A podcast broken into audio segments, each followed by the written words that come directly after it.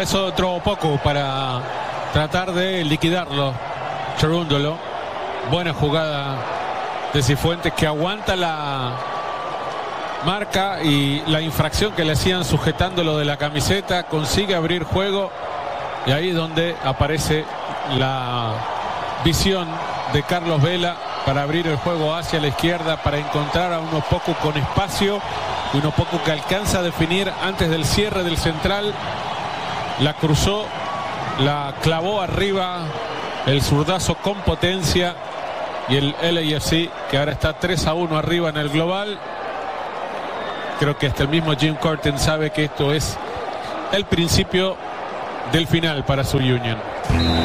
Desde Los Ángeles, California, la información, el contexto y la opinión. Aquí comienza Dale Black and Gold Podcast con Pablo Morales.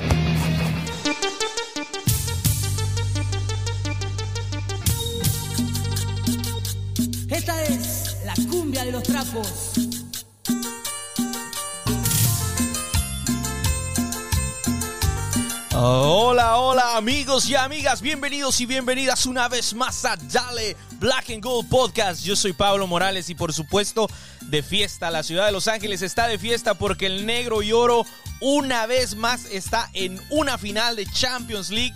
Es tremenda la alegría que tenemos acá, así que hay que disfrutarlo, ¿eh? El fin de semana, todo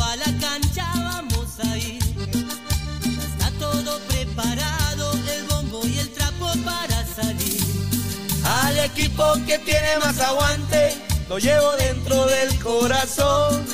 Saltando, cantando, prendidos a los trapos, dejamos el alma. en el tablón. Ah, buenísima la música. Y no solo en Los Ángeles estamos de fiesta, también estamos de fiesta en Montevideo, Uruguay. Aquí el señor Gastón Sirio. Bienvenido, señor. ¿Cómo se siente? Hola Pablo, muy muy contento. No, no me voy a animar a cantar como vos. No, no tengo tanto talento, pero la emoción es la misma realmente. Creo que es lo que este equipo genera, ¿no? Que estando a 10.000 kilómetros de diferencia sintamos la misma emoción, la misma felicidad. Y bueno, eh, hay que celebrar porque llegar a dos finales de Champions League en, dos participaciones es algo inédito. Entonces Sí. tenemos que disfrutar, sin duda. Sí, no, absolutamente. De hecho, yo tuiteaba este, justo después cuando ya se había terminado el partido que realmente si no hay mayor muestra de grandeza que participar dos veces en una competición continental y las dos veces llegar a la final. O sea, ¿qué, más puedes pedirle a un equipo si tenés duda de su capacidad, si tenés duda de su grandeza, de como decía el perro Bermúdez, la primera vez que participamos, el equipo que nació grande. Y, la verdad que así lo, así lo es. El LAFC es un gran equipo. Te voy a ser sincero, yo el día de ayer no, puedo describir lo que, lo que estaba sintiendo yo manejando de regreso para, para casa de- del estadio. Este, ahí entré a los spaces a platicar un poco y se me podía escuchar en la voz lo contento que estaba porque para mí verdaderamente fue un golpe sobre la mesa. No me esperaba ese partido. Ustedes ya escucharon el podcast anterior. Pensé que iba a ser un, partido muchísimo más cerrado, la verdad. Este, nos, ahorita vamos a platicar y analizar lo que vimos, pero lo que puedo decir es que es el momento de estar contentos. No estoy diciendo que estamos satisfechos. Creo que ni vos ni yo estamos satisfechos de haber llegado a la final, pero hay que decirlo que es un logro llegar a la final. O sea, jugar finales, no cualquiera juega finales. O sea, y máxime cuando estamos hablando de un eh, torneo continental, donde estamos hablando que los que están participando es porque han ganado algo, o sea, han llegado a algo, no son simplemente eh, equipos así de un torneo normal, por así decirlo, ¿no? Entonces, eh, aquí estamos. Gastón, contame cómo lo viviste vos, empezando por las alineaciones. ¿Qué te pareció cuando abriste ahí el Twitter y viste, para mí, a mi sorpresa, ¿no? Eh, el hecho de que Chiellini no estaba ni siquiera en la banca. Creo que esa fue la sorpresa más grande para mí. Lo de Bogus no fue sorpresa, pero a mí me alegró. ¿Qué pensaste vos? Bueno, eh, todo, todo el día previo a, a que saliera la alineación estuve pensando en el partido y por consecuencia pensando en posibles equipos y uno de los que se me cruzó más, más eh, posibles para que pusiera Cherundolo era el mismo que salió, pero con Chiellini en lugar de Long. Realmente sí fue una decepción que no estuviera Giorgio, porque es un jugador con una calidad impresionante que aporta un factor diferencial, más allá de que la serie de Long fue bastante buena, eh, muy buena de hecho. Eh, tanto en la ida como en la vuelta estuvo muy sólido, ganando duelos en velocidad, físicamente lidió a la perfección con, con Ura y con, con Carranza. Y, bueno, me, gustó el equipo. Eh, si bien vos, vos sabés que yo soy muy de Opoku, que me encanta, es eh, de mis favoritos, me pareció totalmente acertada la decisión de poner a Bogus. Y creo que Bogus si bien en ataque no, no estuvo muy participativo, hizo un gran partido para lo que necesitaba el AFC de él, que era esa, esa capacidad de, pelear eh, físicamente, de estar presionando. Me sorprendía ver la capacidad con la, que, con la que presionaba y cómo acompañaba bien los movimientos del equipo, cosas que Opoku quizás a veces no hacía. Y también esa, esa, esa capacidad de meterse al mediocampo, muchas veces eh, Tillman subía y quedaba bastante arriba, entonces era Bogus el que lo cubría, y esos movimientos no los puede hacer Opoku, que como vimos es un jugador eh, de unas características totalmente distintas y para, para partidos y momentos de partidos distintos.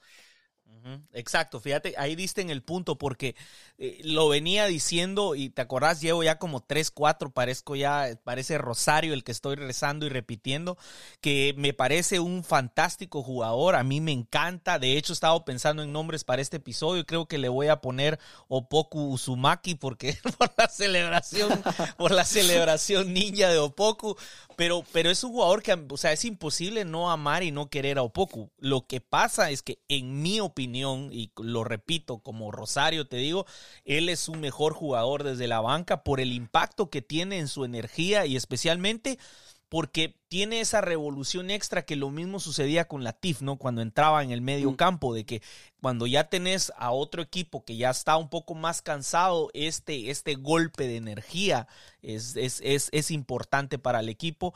Este, mm, igual yo, mira, te voy a ser sincero, estoy preocupado por Kelini porque de verdad que espero que, que no sea una lesión seria y que pueda estar en la final que, ya la otra semana ojalá esté de regreso, no, no, no, no han dicho nada, porque de verdad que aún hoy, al día de hoy, yo considero que Murillo y Chiellini son la mejor defensa que tenemos. Sí. Personalmente, yo, yo siento que ellos dos son los mejores centrales que tenemos, es la mejor defensa que tenemos eh, en centrales.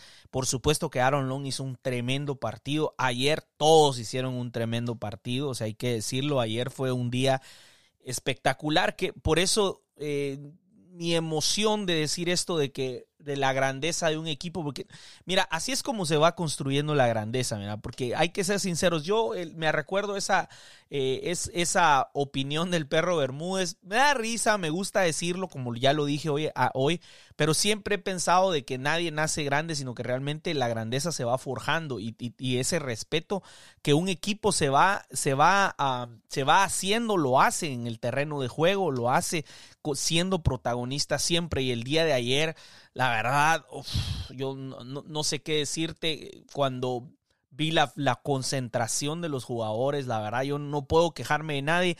En el Spaces yo mencionaba que quizás lo único que todavía no me casa bien es que no tenemos, a mi criterio, un titularísimo en la delantera junto a Vela y junto a junto a, mm, a Denise, ¿no? O sea que en pocas palabras, ninguno de estos tres ha podido reemplazar a Chicho como titularísimo. Quiero decirlo, ¿no? O sea, que está en contienda aún. Entra Buick, hace lo suyo, sí, más o menos. Hizo Bogus, como vos bien decís, muy participativo. Toma buenas decisiones, creo que toma mejores decisiones que Buick, pero aún así le falta un poco para poder ser más peligroso, para que tenga su gol, que, ¿me entendés? O sea que eh, ahí es la única, la única parte que yo aún siento nos falta porque en todo lo demás, o sea, brother, yo pienso que ese primer tiempo Eh, de hecho, mencionaba yo en los spaces a modo de, risa que le digo al amigo Ronnie, que saludos Ronnie, que estaba ahí al lado mío, eh, te mandé una foto a vos en el WhatsApp ahí que estábamos con Ronnie, con Travis y, le, y, estábamos junto con ellos y, yo les digo, ah, no traen nada, les digo yo, los de Filadelfia. Y justo cuando digo eso es cuando Gazda hace ese tremendo tiro hacia, hacia la portería que casi es gol. O sea, por un segundo yo pensé que iba a ser gol y todos así como que, ah, no, cállate, mejor los voy a terminar salando al equipo. Sí, no, no, no, me voy a terminar salando al equipo, pero, pero la, la realidad es que vi a un Filadelfia desde el primer tiempo muy diferente y es que ese gol tempranero eh, los mató, men. O sea, sinceramente eh, creo que el partido duró prácticamente 12 minutos. No es por ahorita ya con el periódico y con el resultado, pues yo te puedo decir eso. Pero sí, yo no sé qué pensás vos, pero eh, es increíble que Tillman entra de titular y a los 12 minutos nos pone ya por delante del marcador. Sí, sin dudas que ahí en, ese minuto 13 con el gol de Tillman eh, cambió la serie completamente, aunque la serie debió haberse, no te digo liquidado, pero cambiado drásticamente en el minuto 2 eh, con la tremenda patada de Bedoya sobre el Chiqui Palacios, le dejó los, los tapones de, en, el tobillo, una entrada de roja clara que bueno, ni siquiera se revisó en el bar, cosas que, todavía no terminan Y muy pronto, es que no podían expulsar a un jugador en el minuto 2, o sea. Pero la falta que le hace que le hace Bedoya es de roja clara, Pablo. Sí, pero eh, es para mí es, es, una roja. Mira, yo sé que es roja. no entiendo los criterios realmente. El criterio es que no querían arruinar el último partido expulsándole a Filadelfia para que jugara todo el partido con uno menos. Que te voy a decir una cosa, hasta cierto punto me alegra que no lo hayan expulsado, porque si no, ahorita estuviéramos, le hubiera, ah, le hubiera restado un poco, ¿me entendés? Al, No, sí, sin dudas, sin dudas, pero digo, em, a mí me gustaría que, sobre todo en la Champions, que es donde más cosas hay en juego en cada partido, porque en Liga, bueno, perdés un partido de temporada regular por, por un error arbitral, bueno, son 30, no pasa nada. Acá que es vida o muerte, bueno, me gustaría que se siguieran un poco más los reglamentos, pero está. De todas formas, eh, muy, muy, muy bien Tillman atacando el espacio, excelente el centro de vela, luego Ilie que metió un cabezazo, uff, y, y luego Blake eh, la tapada que le hace Blake a Ilie, impresionante, impresionante. Fue de las mejores atajadas que vi en, en, los últimos años, realmente. Fue una calidad, unos reflejos, la manera en la porque que va hacia abajo, va hacia el, la, la, bola va al suelo. Eso quiere decir que él tiene que doblarse hacia abajo completamente. es increíble la tajada. y además tiene, tiene el, criterio de despejar hacia el costado, que eso es lo que tiene que hacer un arquero. Vos no la podés tirar al medio. Lástima para él y suerte para nosotros. Ahí estaba el, pescador Tillman, que no era fácil meter ese gol porque además le quedó para la zurda. Eh, tenía ahí una marca y bueno, Blake en el piso, le rompió el arco, golazo, por, por la jugada en sí, porque yo digo, no, no es casualidad que Ili haya entrado y haya ganado ese cabezazo, no es casualidad. Como tampoco fue casualidad el gol de Murillo de cabeza en la final. y, eso que es contra Filadelfia, que es un equipo que lo único que nos generó fue por arriba.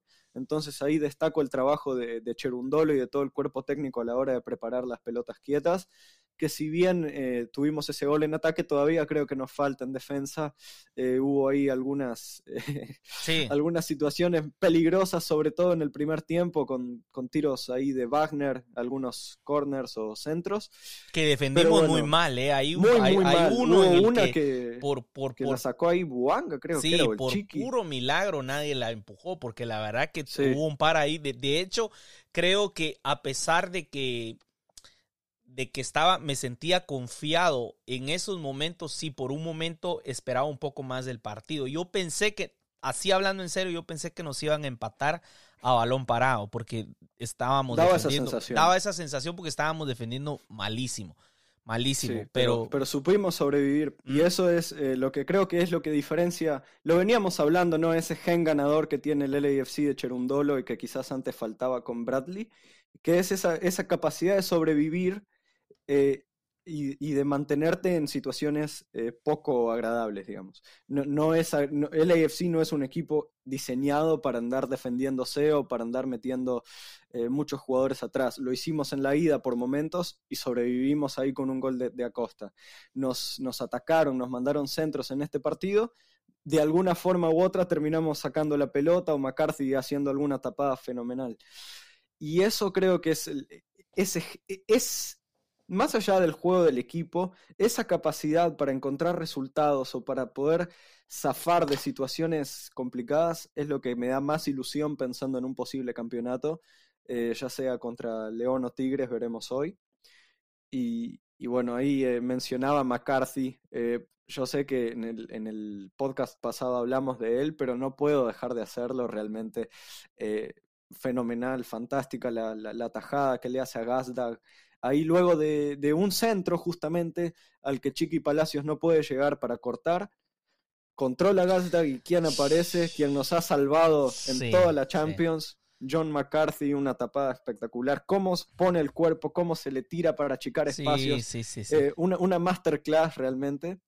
Y luego la seguridad que tuvo para ir a descolgar algunos centros, que, eso, que eso nos ayudó bastante. Y en, en sí, la seguridad que demuestra cada vez que está en el arco. Muchas veces a los no a Crepó, porque Crepó también es un fantástico arquero, pero los otros arqueros que habíamos tenido, muchas veces los notabas nerviosos, ya sea por inexperiencia, como Tomás Romero, o, por el efecto Slatan, como con Tyler Miller, o bueno, Vermeer, que de por sí era muy malo. El peor de todos. pero ese que, ya era porque era malo. Pasás y ves a McCarthy. Y es, es otro mundo, otro mundo. Y muy contento por él, además, en, en, el post partido le daba unas declaraciones ahí a, Justin Ruderman de, The Voices of the Black and Gold sobre cómo él es muy consciente de, que, de, su situación, de que está teniendo un buen rendimiento, pero no deja de tener los pies en la tierra y, de pensar en el partido inmediato, porque él sabe que Crepo en algún momento va a volver y, segunda va a entender, sabe que su momento llega hasta ahí, veremos, veremos, pero me, sorprende eh, la capacidad de, de, mantenerse, de no dormirse en los laureles, de mantenerse en la tierra, porque un arquero que durante casi toda su carrera fue suplente, que nunca había tenido el protagonismo que está teniendo ahora en un equipo tan importante como es el AFC, de la nada, de, por una lesión eh, desafortunada, se convierta en el MVP de la final de la competición máxima y luego ahora sea por escándalo el mejor arquero, por lo menos en el momento de la liga, junto con Blake. Los dos son excelentes arqueros. A muchos se les puede ir la cabeza y decir, bueno, ahora soy el mejor, eh, soy, soy Jay McDaddy, como le decimos, y, y, y, y, yo mando acá. Y no, él es muy consciente y creo que ahí está la clave también. Es un equipo muy unido, muy humilde y, ojalá que se mantenga así porque, porque creo que estamos para, para grandes cosas este año también. Sí, la, mira, la verdad que eh, la tajada que escribí es un, es un momento en el que Palacios calcula mal. No, mira, no sé si salta, salta muy antes, creo que salta muy antes y ya va de bajada cuando le pasa la pelota o le calculó mal la altura que él no tiene. Obviamente él no es un jugador alto.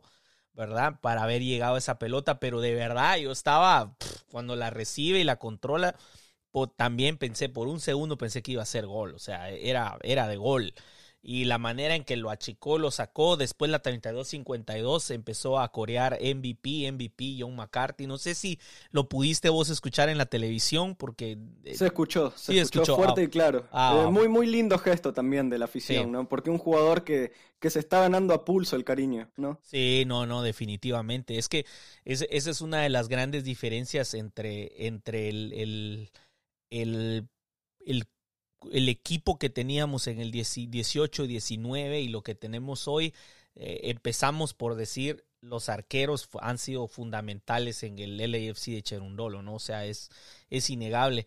Después, eh, ya en el segundo tiempo, eh, perdón, cuando empieza el segundo tiempo, hay un, yo no sé cómo decírtelo, pero sí un susto para mí. Y la verdad que me cayó la boca, tengo que decirlo si en caso, si en caso, yo sé que a, a, veces algunos, algunos jugadores les da la curiosidad de, de, escuchar los podcasts, este, por si alguien lo escucha, que le digan a, a, Maldonado que, que, de verdad que, que perdón, él ni siquiera sabe lo que yo dije cuando lo vi entrar, porque yo dije, no, hombre, no, ¿qué vamos a hacer? ¿Cómo? ¿Qué le pasó a Murillo? Por, ah, porque mira, hay algo que no estamos, hay algo que no estamos mencionando, mira, pues, hay una María estúpida que se gana este muchacho, ¿cómo se llama? en Baízo. En Baízo, sí que por cierto, es un jugador que acá entre nosotros a mí me gustó mucho en el, en la, en la, el primer partido. En el este primer partido fue buenísimo. En el primer partido fue buenísimo. No que eh, aquí definitivamente no, no podemos decir que fue buenísimo, porque no solo no, le costó mucho controlar a, a Buanga, sino que también, eh, o sea, el, el error garrafal eh, garrafalísimo de, de, calentarse, agrede a, a, Murillo, porque la verdad que una cosa es que te den una María porque la otra persona te estás dando de alegando con alguien, ¿me entendés? Pero él viene, viene por detrás. O sea, es una agresión. Lo que pasa que no es golpe con los puños o con el mm. codo o una patada, tal vez por eso no le dieron la roja, pero, pero de que es una agresión física, es una agresión física, no había pelota en disputa, eh, Murillo iba caminando y de repente por atrás lo empujan. No sé si eso contribuyó, que ya tenía ciertas molestias, no sé si cayó mal Murillo, yo, los narradores decían, ya, que se levante Murillo, que no le pasó nada. Y cuando llega el momento ese de, que salen los jugadores y nos damos cuenta que Murillo no regresó, por cierto, un saludo ahí a, los muchachos de Sin Filtro porque uno de ellos tuiteó ahí que vio algo, no sé qué vio, porque ellos están un poco más cerca donde salen los jugadores, me parece, vio más de algo y dijo es posible que no regrese Murillo. Y eso, la verdad, como te digo, cuando yo vi que salió Maldonado, Denis Maldonado, lo siento mucho porque me, la verdad que eh, lo subestimé. Tengo que decir que subestimé a Maldonado, me cayó la boca, porque cuando sale, yo recuerdo que hay como una, unos minutos y lo casi que lo primero que hace es dar un tiro de esquina. No sé si te recuerdas de ese momento. Sí. Que es de lo, y yo dije, no, este, este, la va a cagar, la va a cagar, la va a cagar. Y yo, cállate, no, no, es que la va a cagar. Y después me cayó la boca porque la verdad que tuvo un buen partido, men. O sea, la verdad no se sintió la diferencia de que si estaba o no estaba Murillo, cubrió su espacio muy bien. Y por supuesto Aaron Long, que también, olvídate, olvídate, o sea, tremendo. O sea, es increíble que no está los, los dos mejores, porque ya acabamos de decir que los dos mejores son Chiellini y Murillo. Y no está ninguno de los dos y los dos suplentes juegan una semifinal de la manera en la que la jugaron. O sea, tremendo, men. O sea, el fondo que tienen en, varios sectores LAFC, como decía yo personalmente, a excepción del tercer delantero que no hay titular, de, en todos esos niveles de la cancha, es un equipo muy diferente al que enfrentó a Tigres en aquella final, donde un cambio y la verdad, imagínate, esa vez, ¿quién era nuestro delantero? Musovski. Musovski, Musovski. Exacto, o sea, eh, entonces este, eh, es muy diferente, muy diferente lo que tenemos hoy. Ah, se notó y Maldonado, mis respetos. Eh, en ese momento, Tillman ya había dejado, la verdad, el hombre del partido, o sea, en, unos, unas jugadas que había hecho impresionantes.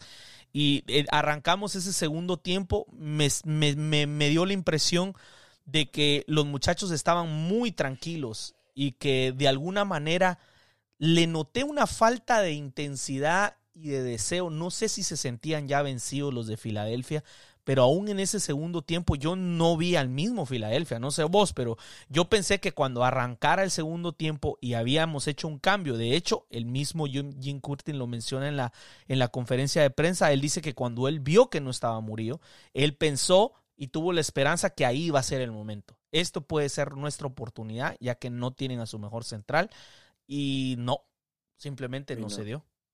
Es que, que, Maldonado, como bien mencionabas, a mí también me generó alguna duda cuando iba a entrar. Eh, yo confío mucho en él, lo había visto en, en su equipo de, de, Honduras, lo había visto en la selección hondureña también.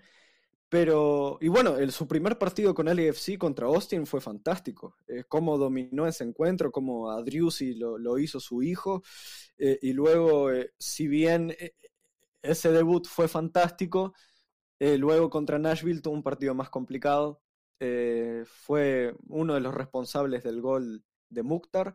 Eh, falló la comunicación ahí en la defensa y estuvo un poco flojo, tuvo una tarjeta amarilla muy al inicio del partido, pero en esta, en esta semifinal realmente demostró que está para, que está para nivel LAFC. Realmente ojalá que de mantenerse así, ojalá que hagan uso de la opción de compra porque Primero porque es un centroamericano, entonces ya le tengo mucho cariño Sí, simplemente por eso. Y además que juega muy, muy bien. Eh, ayer tuvo la tarea dificilísima de entrar sin, eh, sin tener una continuidad demasiado marcada, porque juega muy de vez en cuando, a unas semifinales de Champions League contra uno de los mejores equipos de la liga, contra unos de los delanteros más físicos como Carranza y Gurra, y ganó todo por arriba. Todo. Y eso que él no es tan alto en relación, por ejemplo, a Ura. Y ganó todo, todo. Y, y bueno, sí se le puede decir que tuvo algunas pérdidas en, en salidas que pudieron haber costado un- caro, pero tampoco lo voy a, lo voy a matar por eso. Realmente no le voy a pedir a Denil Maldonado que sea el jugador que, que saque la pelota de atrás, como tampoco se lo pido a Murillo cuando juega. Sí, Creo cierto. que en ese sentido son, son parecidos. Son jugadores que te pueden hacer algún pase más sencillo, eh, pero no tienen esa calidad para salir de atrás como Chiellini sobre todo y como Aaron Long, que, que es mejor en ese aspecto. Pero realmente muy rápido, muy concentrado, eh, motivado se lo notaba, que, que- que sabe que tiene que ganarse el puesto de alguna forma u otra. Él mismo lo decía en una entrevista que, que vi ahí hace poco en, en la página de Deportes Total. USA, que, que decía de que él es consciente de que, que tiene jugadores por delante de él en consideración y, y sabe que son Murillo, Chiellini, Long, jugadores, eh, Mu- Murillo no, pero Long y Chiellini internacionales con sus selecciones, muchísimos partidos mundialistas, Murillo que, que es de los mejores, si no el mejor central de, de la liga, eh, por lo menos físicamente hablando y en potencia es una locura. Pero él trabaja en silencio porque no es un jugador que esté mucho en redes, no es un jugador que esté eh, vendiendo humo, como se puede decir, y, y él, y él está ahí tranquilo, esperando su oportunidad y me alegró muchísimo, muchísimo y ojalá que, que mantenga este nivel porque con los problemas físicos de Chiellini necesitamos tener un, un suplente de nivel e- y Maldonado parece que lo es, así que súper bien. Luego eh, quedará por verse Giorgio, ¿no? Que, que, como decía antes, una verdadera lástima que no, que no esté pudiendo jugar tanto, porque cada vez que entra a la cancha es... Te das cuenta que tenés un campeón de Europa, que tenés un, un 10 veces campeón de la liga italiana. Y bueno, Sí, no. realmente, realmente es una lástima, porque una calidad un- un- de los tres mejores defensas de la década y sigue estando vigente. Entonces es una lástima, una lástima. Sí, sí, porque definitivamente es, eh, como te digo, para mí sigue siendo el, el- el mejor, el mejor central junto a Murillo que tenemos. Este, luego después en el eh, se, eh, se viene en el 59 am, una doble amarilla, un escape que tiene este Buanga, ¿verdad? Y en Baízo comete el, el error, aunque te voy a ser sincero, eh, yo creo que esa María, eh, si no hubiese tenido la estúpida María del, primer tiempo, pienso que hubiese sido ah, un poco justificable, porque la verdad que estaba en Baízo y si miras la jugada realmente se iba a proyectar hacia adentro, aunque hay que admitirlo que es un poco en el medio campo, o sea que tampoco es como que como que eh, estaba él y después ya iba a llegar a estaba cerca de la, que iba a ser una clara pues de gol. O sea, simplemente se te estaba escapando el jugador por la izquierda y en Baízo comete el error. Y creo que ahí en ese momento es donde me da la impresión que Jim Curtin se dio por vencido. O sea, el, el equipo eh, ante esa expulsión definitivamente se cayó. eh, ya no supo qué hacer Filadelfia. Y, a partir de ese momento yo creo que ya estábamos esperando el momento de que cayera el segundo, no, no se veía por dónde pudiera Filadelfia poder, a pesar de que tuvo una que otro acercamiento, justo después de esa expulsión me recuerdo, hay una muy buena jugada en la que ellos recuperan, eh, desbordan por la derecha, no me recuerdo quién era, no sé si era Bedoya, pero bueno, desbordan por la derecha y Palacios se quedó atrás, o sea que logran desplazar a Palacios, la jugada es por la derecha y cuando va a meter el centro llega Long a, tapar, Ah, increíble. Sí, y ahí en ese momento yo dije, no nos van a meter gol. Dije yo, no, no va a caer gol. No, no va a caer gol. O sea, fue tiro de esquina, viene el tiro de esquina, inmediatamente rechazado. O sea, dije yo, no, no, no van a meter gol. Hay, hay dos cosas que estaban pasando, sentí en ese momento. Una, nosotros estábamos defendiendo bien y ellos claramente tenían una especie de bloqueo mental. Y ahí voy a mandarle un saludo a mi amigo eh, eh, Gustavo, con el que venía manejando, de, cuando íbamos manejando para el estadio, que él me decía em, que él pensaba que iba a ser a cero, que, no, que la clave era que no nos iban a meter gol. Y yo le decía a él, no, hombre, es que siempre nos han metido gol. Yo con mi, con mi página de estadísticas casi que en la mano decirte, mira, son, son seis partidos y en todos nos han anotado, ¿me entendés? O sea, es casi imposible que no. No, pero es que sabes qué es lo que pasa, me decía él yo creo que cuando vean el estadio, cuando vean la afición, les va a regresar el trauma de la final. Mira, mira, no sé si no podemos saber a ciencia cierta si estaba en lo correcto el amigo Travis, Gustavo Travis. Eh, no sé si está, eh, eh, si podemos comprobarlo, pero sí puede haber ahí un poco de argumento de que no fue el mismo Filadelfia eh, que en su casa. definitivamente no lo fue. Y puede ser que influyó los recuerdos de aquellos unos cuantos mesecitos donde la verdad la única forma de escribirlo es con el corazón partido salieron de ahí, ¿no? O sea, porque durante cinco minutos se creyeron campeones. O sea, fueron cinco minutos de gloria. Sí, no, no solo ellos se creyeron campeones, todas las televisoras ya, ya estaban armando todos los carteles con Filadelfia campeones. Hay, hay un, un, video que, subieron ahí, creo que era Fox, que se mostraban los, los comentaristas hablando entre ellos como, bueno, que, ya vayan bajando la copa para hacer toda la ceremonia. Y, y, sí, es muy probable que hayan tenido un impacto psicológico en ellos, sin dudas. El, el, el bank bueno, ahora el, BMO es un estadio que por sí ya impone, el AFC es un equipo muy, muy fuerte de local, sobre todo por su afición, eh, porque en Estados Unidos eh, muchos estadios son parecidos, eh, por ejemplo el de Nashville y el de Austin son muy parecidos al Bank, pero ese factor diferencial que es la hinchada no está en Austin, si bien tienen buena afición, no está en Nashville. Entonces, yo te digo, para mí que Gazdag estuvo todo el partido con ese penal que, pensó que estaba jugando al fútbol americano ahí, metió el, punto porque desapareció totalmente. Em, y, bueno, eh, e, es lógico, ¿no? También yo creo que, que si nosotros vamos a la final con Tigres, si bien el, plantel es eh, distinto al del 2020, es posible que quede ahí algún, algún recuerdo, ¿no? Que ojalá que, lo tomen como motivación y no como desmotivación, que parece que fue el caso de Filadelfia, que en momentos estaban muertos en la cancha. Sí, pero nosotros, nosotros ese bloqueo o esa desmotivación la, la teníamos, y lo digo en pasado, la teníamos en Carson. También, es cierto, es cierto. Porque ahí, Por suerte no sacamos ese peso. Exacto, o sea, ahí había sufrido el LAFC derrotas dolorosas, terribles. La derrota de la primera de la historia ahí y la otra de, de, la Open Cup ahí también, que fue dolorosas derrotas. Entonces, como que ahí había un, un, algo ahí que nos detenía de poder ganar. Entonces, la diferencia es que la final en Tigres fue en Orlando y fue en una cancha neutral y y, quizás lo que queda, de hecho no había ni un solo fan, no había cantos, no había bulla, no había nada.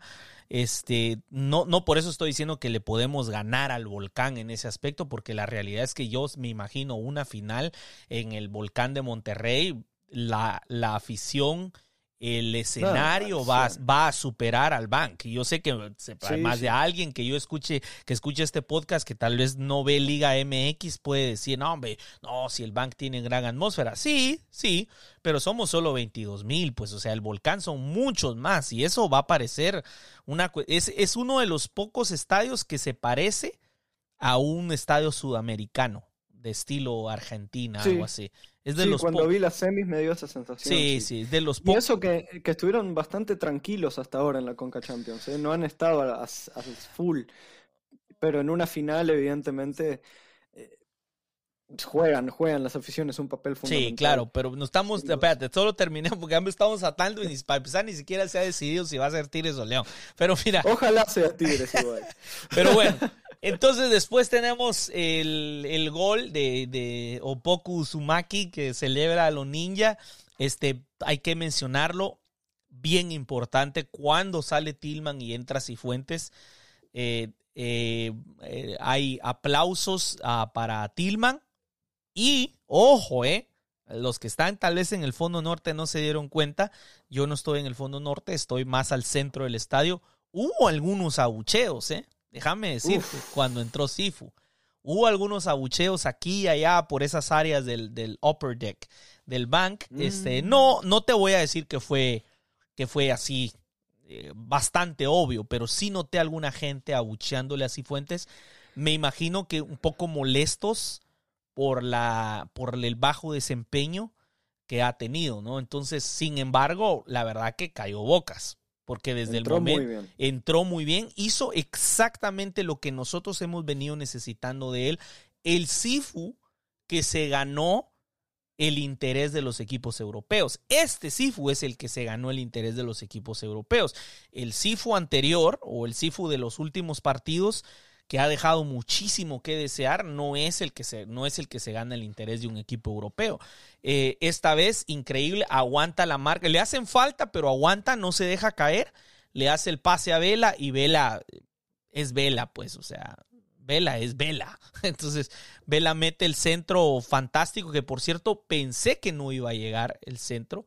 Y mm, por un momento pensé que iba a ser eh, tapado el centro, sin embargo me equivoqué, le llega perfecto a Opoku y Opoku que la revienta como solo él puede hacerlo y tremendo gol, ¿no? Que, que ya con el 2, eh, que es por cierto el audio que pusimos al principio de este podcast, eh, como bien lo dice, mm, no sé quién estaba narrando, pero dice, se acabó, ¿no? O sea, esto, game over, game over, era el 2 a 0 definitivo prácticamente y durante unos minutos se derrumba, o sea, pero si había un derrumbe, fue un derrumbe terrible de Filadelfia. De suerte no cayó seguidito al minuto otro gol más. Se salvaron un par de veces, pero ya sabemos ya en el 89 este Buanga con otro gran sensacional pase de Cifuentes, ¿eh? increíble asistencia de Cifuentes.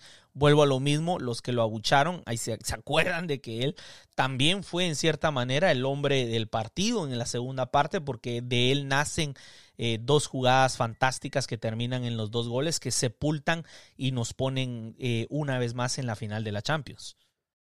Sí, Sifu necesitaba un partido así, necesitaba entrar con este impacto para subir su, su moral, para subir su nivel y creo que, que, tuvo, como bien decía, sí, un partido de esos del gran Sifu que vimos el año pasado en muchos tramos de la temporada y me alegra mucho, me alegra mucho porque como hablábamos en el podcast anterior en el que lo, criticamos eh, constructivamente, digamos, eh, es un jugador con un talento pero brutal, brutal. La forma que tiene de controlar, de, de mirar cómo engancha, nada, es, es, un talento fantástico. Pero ya lo mencionaba Bradley en su momento, también Cherundolo es muy irregular, muy irregular. Entonces, cuando encuentre esa regularidad en su mejor versión, porque no me sirve de nada si es regular en su peor versión, tiene que serlo como entró sí, ayer. Sí. Eh, la, la MLS le queda chica en ese sentido, porque la rompe. El problema es que eh, no, lo, no, lo, está pudiendo hacer.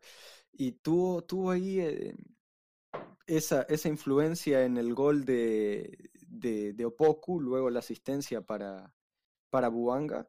Y también tuvo destellos de calidad ahí con algunos, algunos dribles entre, entre jugadores sí. de Filadelfia, ese descaro, esa, esa sensación de que él, él, es mejor que los demás y él lo sabe, entonces va y lo demuestra.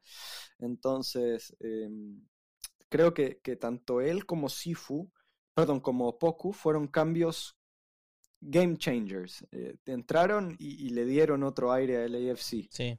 ¿Qué es lo que nos faltó en, en, en el, las, este, la, la, Champions anterior? Que fue precisamente cuando llegaron el momento de los cambios, el equipo empeoraba, o sea, no, no mejoraba. O sea, que con, cuando salimos contra la América, cuando sin, eh, sin, sin eh, nos expulsan a, a, Tuesta y tenemos que salir.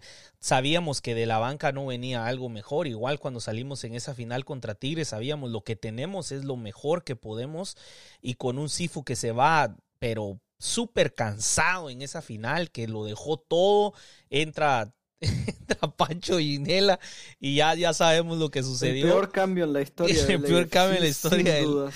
Wow, sí, definitivo, porque la verdad que nos costó una final esa pasividad y esa falta de compromiso y de... Yo no entiendo cómo no le partió el, el tobillo Sí, a- siempre volvemos a... Lo- De alguna Rodríguez. manera volvemos a lo mismo, pero bueno. Siempre. Sí, Ay, pero bueno. Pablo. Bueno, ganamos 3 a 0. Estamos por segunda vez consecutiva en no consecutiva, pero bueno, sí consecutiva porque es la segunda vez que participamos y las dos veces hemos llegado a la final.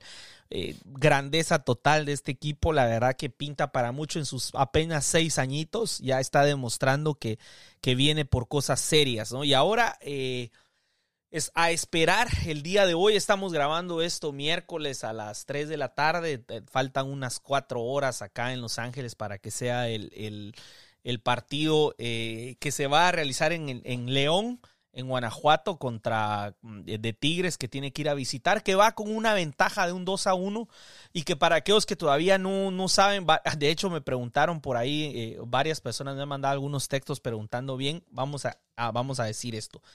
Em, básicamente la única manera en la que cerramos en casa es si León pasa o si Tigres pasa pero empata. O sea, Tigres ganando, nosotros tenemos que ir a cerrar al volcán. Si digamos hay un empate 0 a 0, por ejemplo, entonces este que no creo que vaya a ser 0 a 0 o un 1 a 1, ponete va. Un 1 a 1. Ah, no, pero ¿cómo que sería el 1 a 1? Ah, bien, 1 a 1 pasa Tigres. uno, uno pasa Tigres. Pasa Sí. Tigres. Y entonces Tigres tiene que eh, cerrar en Los Ángeles. Sí, con cualquier empate en realidad pasa Tigres. Pasa Tigres Y, y- y tendría que cerrar en Los Ángeles, ¿no? Ahora, si gana Tigres hoy, otra vez, este, eso quiere decir que nosotros vamos a abrir y vamos a tener que terminar allá en, en- en el volcán, que es durísimo ir a cerrar porque la localía es fundamental en, en- en esta final. Hay que decirlo, no estoy diciendo que, que- que es mejor León, porque hay que recordar que a León no le ganamos de local. Con León fuimos a perder 2 a 0. Este, Y con- feo. y, y feo, feo, porque la verdad que poco nos dejaron hacer y tuvimos una ahí de, de Brian, que Brian, por supuesto, Brian fue Brian. Eh, entonces, este, eh, eh, no, no, no concretó que, por supuesto que eso nos hubiera dado un poco un- un- una satisfacción, un resultado. No que importe a estas alturas del partido, porque igual cuando regresamos nosotros le dimos la vuelta y tranquilamente le metimos tres y de ver- hubieran sido cuatro por uno que no, si hubiera habido VAR, hubiéramos ganado Sí, 4 a mal 0 anulado. hubiéramos ganado 4 a 0. Entonces, pero volviendo a lo mismo, no hemos ganado de visita eh, en México. ¿Ok? Solo hemos ido una vez y perdimos. Entonces, ahora tendríamos que eh, jugar contra, contra el ganador o el que pase de ellos dos. ¿Quién preferís vos, Gastón? ¿Y por qué? Y a ver, eh, yo quiero a Tigres, Pablo. Yo, yo quiero revancha, quiero venganza. eh, me gustaría muchísimo poder, si se puede, no, o sea, tendrían que empatar o que pierda Tigres y pasar igual, que se cierre en el bank y dar la vuelta en el bank y que, que el patón Guzmán, que lo odio, realmente es muy bueno, pero me cae muy mal. eh, esté ahí viéndonos levantar la copa y Guiñac, que, que me arruinó el sueño en 2020, esté ahí viéndonos coronando. Eh, pero bueno, si es, si es León realmente me da lo mismo. Yo lo que quiero es salir campeón. Entonces, sí, Tigres nos daría un, un aliciente más con ese sentido de, de buscar la revancha. Pero mientras, mientras la, la, la, la copa quede en la vitrina del, del bank, me da igual. No sé ahí ustedes que capaz que hacen el viaje, capaz que les gustaría ir más a Monterrey que a, que a Guanajuato o viceversa, pero para mí que lo veo sentado acá en esta misma silla, es lo mismo. Es lo mismo para vos. Mira, yo personalmente, este, también me gustaría Tigres. Eh, creo que futbolísticamente hablando, ambos tienen sus fuerzas. eh, ambos van a ser difíciles, ninguno va a ser fácil. No prefiero a Tigres porque piensa que a Tigres le ganamos más fácil, sino porque al igual que vos quisiera la venganza, la verdad. Quisiera revancha y, y quisiera también si le ganamos a Tigres la final, este, entonces podríamos decir que con todos los equipos mexicanos que jugamos a todos les hemos ganado. Ahora si es León no, porque nos quedaría un Tigres pendiente que no le pudimos ganar. Eh, pero, pero me, queda como que al igual que vos pienso en, en, en la manera de la revancha. Con respecto al León, mira, dos cosas me preocupan de Tigres, me preocupan sus individualidades, me preocupa Quiñones, me preocupa Guiñac, obviamente, y Guzmán. Porque independientemente de lo que así como dices que te cae, a mí no me cae mal, pero, pero sí puedo decir que es un porterazo es fantástico. De hecho, Tigres está vivo y de hecho ganó el partido de ida por el patón. Por el patón. En el primer tiempo sacó una, una cantidad de pelotas tremendas. ¿no? Es, es muy bueno. Sí. Me, estaría complicado ahí. Porque Blake, Blake también es muy bueno pero creo que el patón está incluso un nivel por arriba. Sí, sí, sí.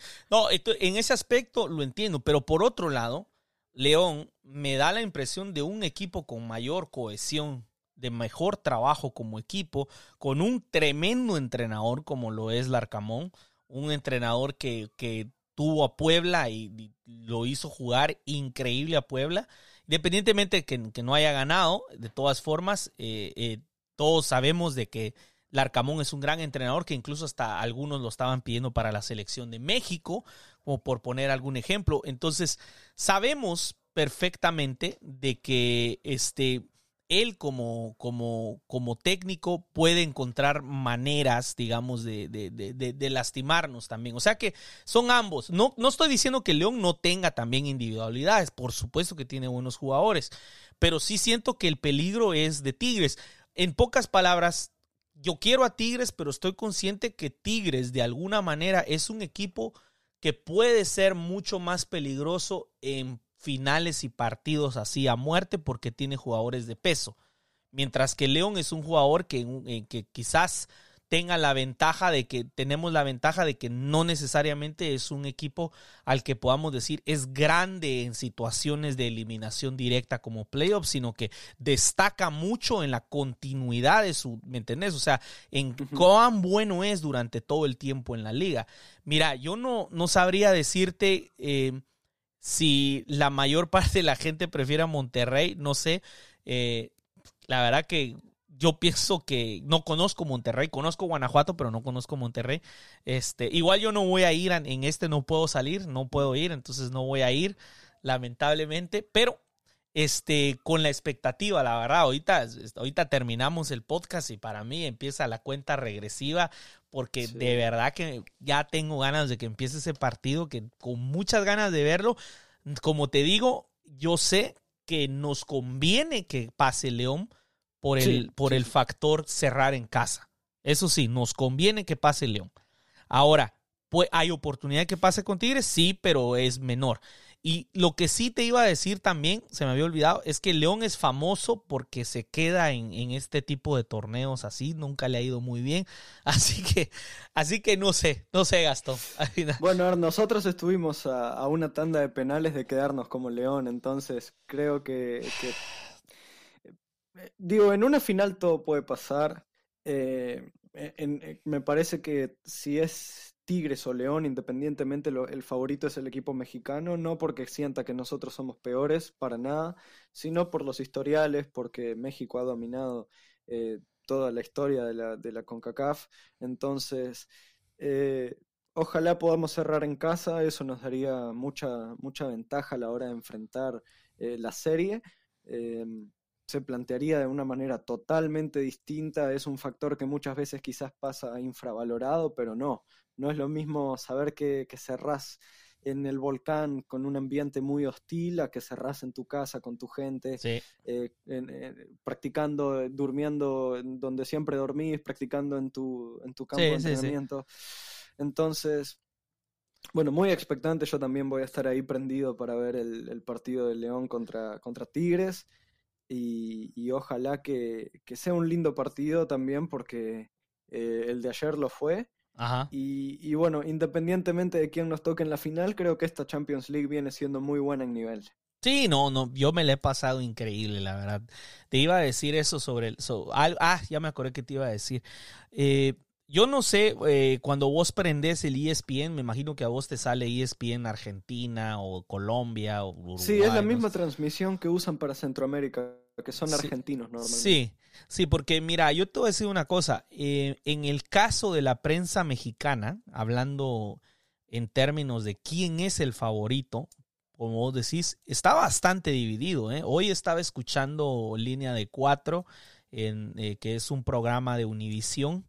Eh, y la realidad es que de los cuatro que estaban ahí, solo uno creía que el mexicano iba a ser favorito. Ahora, ¿a qué se debe eso? Se debe a que es el AFC. En el caso de ESPN, eh, yo recuerdo claramente en ESPN también consideran que el AFC es el favorito. No todos, obviamente, hay algunos eh, periodistas que creen que el favorito tiene que ser Liga MX. Por lo mismo que vos me acabas de decir, lo que pasa es que el AFC se ganó el respeto de la prensa mexicana en el 2020 cuando dejó en el camino a León, a Cruz Azul y al América y lo perdió por un pelo contra Tigres. Entonces, para ellos, desde ese momento, el AFC tiene un nivel. Acuérdate que también está Vela, que es mexicano y que ellos, pues, por supuesto, que van a querer. Si fuera Filadelfia el que llegó a la final, te aseguro que nadie lo tuviera de favorito. Pero es el AFC. No, y también por cómo juega cada equipo, ¿no? Es ah. decir, el AFC es un equipo que, que propone más. Filadelfia es eh, más parecido quizás al fútbol ratonero, como dicen ahí en México, entonces bueno, no se puede, bueno, no, se los puede considerar. Pero es un buen equipo, pero bueno, bueno, el punto es de que, de que el, el, el, en favoritos, yo te diría que yo creo que es 50-50. No te diría que somos favoritos, pero tampoco te diría que ellos son favoritos. Porque este equipo este, eh, este es un muy buen equipo de fútbol Lamentablemente no pudimos eh, jugar con un mexicano. Me hubiera gustado que nos mm. hubiera tocado Atlas para haber llegado después de haber tenido ya una ida a México, pero no se dio. Pero igual estoy seguro de que, de que cuando llegue el momento podemos eh, sacar la casta. Solo sé que va a ser duro. Bueno, digamos que en el caso de Tigres, por ser el equipo que es y por tener, me parece, una, una sede más fuerte de local que, León. Me parece que definitivamente el volcán pesa más que el New Camp. El New Camp creo que se llama, el New Camp. O Camp. Sí, así se llama, New Camp se llama, de, León. Eh, creo que pesa más el volcán. Entonces yo te diría que si la final es Tigres LAFC, yo te diría que es entonces a 55 Tigres, 45 LAFC. Si es León, yo te digo que es 50-50. Así que cuando escuchen este podcast, si lo escuchan el día de mañana, porque probablemente dudo mucho ya a esta hora de la tarde, ya, dentro de poco va a empezar el partido, ustedes ya sabrán cuál fue el resultado. Estaremos platicando. Eh, después se viene partido contra San José. Eh, yo creo que ahorita mm, eh, no sé qué tan importante sea la liga para muchos. La verdad que todos en la mente lo que tenemos es lo que pase hoy y a empezarnos a mentalizar para una final que se viene eh, tremendamente. Así que eh, gracias por estar acá, mi estimadísimo Gastón. Últimas palabras para despedirte de la gente. Bueno, que, sigan creyendo, que sigan alentando, eh, transmiten muchísimo a través de la televisión, a través de las redes y hacen del AFC el equipo grande que es. Entonces, con todo ahora por una nueva final y ojalá que el resultado sea distinto al de la última Champions. Así es, así que gracias por estar en sintonía. Los invitamos a suscribirse. ya saben, síganos en las redes sociales a Dale Black and Gold y LAFC Uruguay. Yo soy Pablo, fue Gastón también. Hasta la próxima y vamos equipo, vamos.